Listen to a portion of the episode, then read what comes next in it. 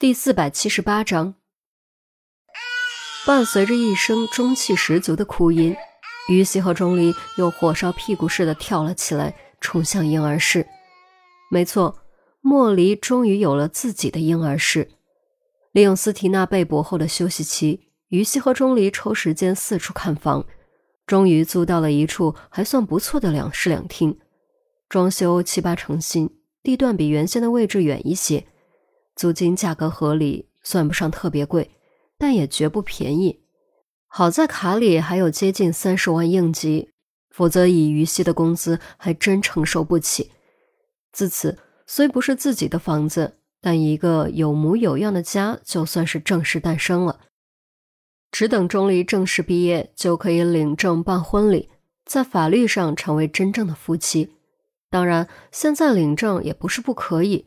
但钟离和于西都觉得还是毕业后再弄比较好，否则现在学生的身份总觉得很别扭。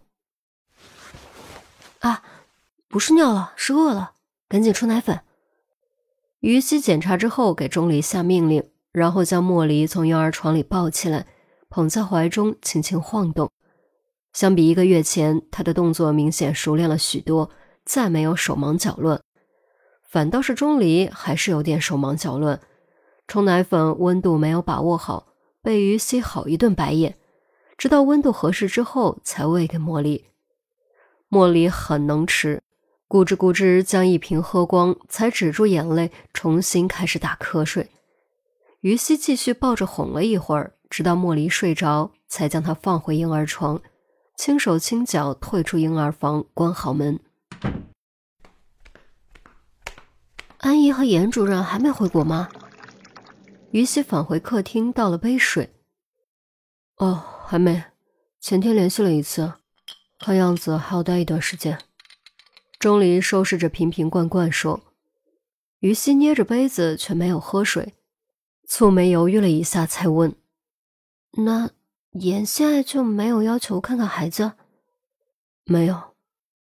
钟离摇摇头。这样啊。于西微微低下头，看着杯子里晃动的纯净水，忽然间有些明白严心爱的心情。严心爱之所以不要求看孩子，甚至问都不问，不是不想，而是不敢。他估计怕自己看到孩子就会忍不住想回来，而他又不能回来，所以只能强迫自己忘记，用时间来冲淡伤痛。可是，时间真的能冲淡伤痛吗？大部分时候，时间只能暂时掩盖伤痛，而在掩盖之下，伤痛将越积越多，直至爆发的那一天。就在这时，手机响了，听铃声是于西的手机。于西放下杯子，拿起手机一看，是老妈魏云香。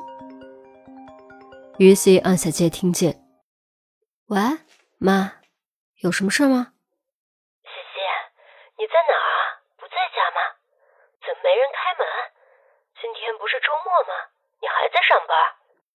魏云香连珠炮似的抛出了一大堆问题。你你们过来了？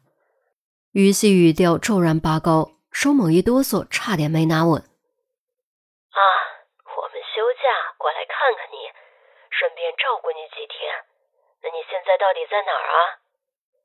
我我。搬地方了，于西咽了口口水，急切地说：“啊，搬地方了啊，这样，那你把地址告诉我，别在电话里说，我记不住，发短信给我。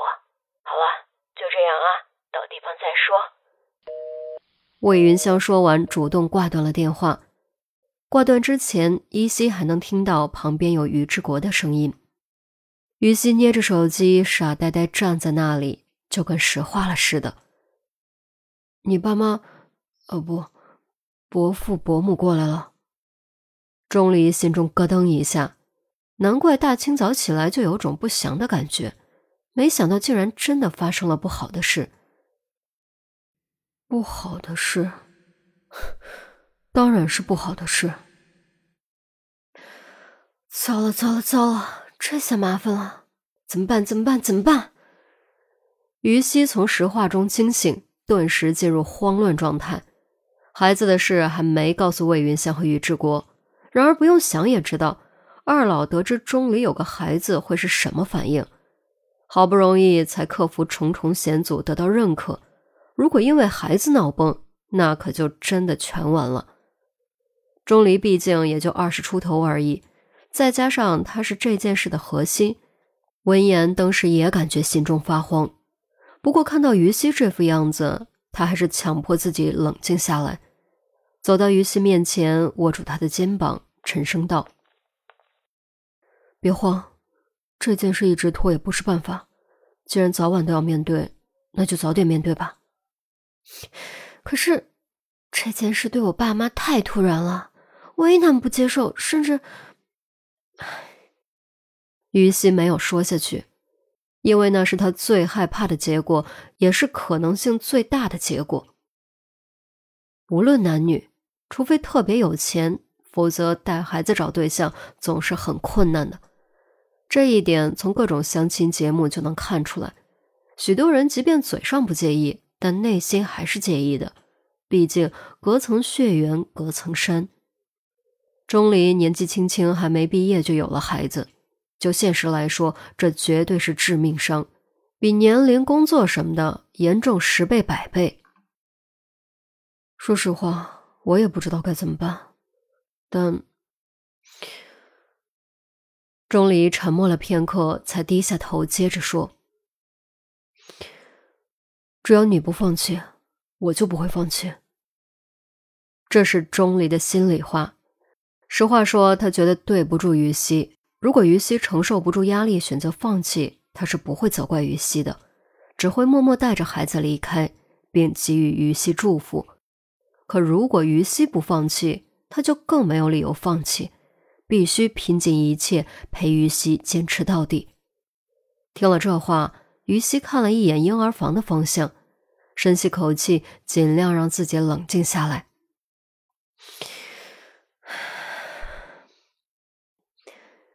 那就只能走一步看一步了。你也做好心理准备，如果我爸妈对你发火，你千万别辩解。哦，我明白。钟离点点头。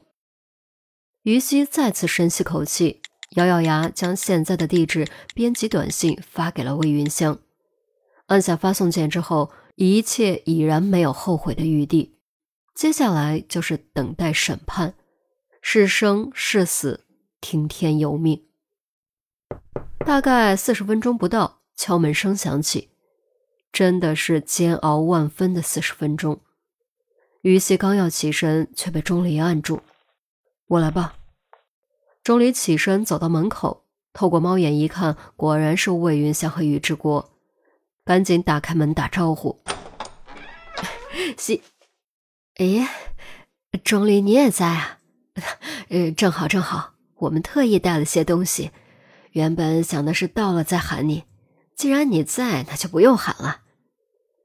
魏云香看到钟离显得很热络，拎着手里的包裹晃了晃。钟离接过包裹，哦，于叔叔气色不错，看起来恢复的还可以。还好还好，就是这右手不太有力气，总感觉有些别扭。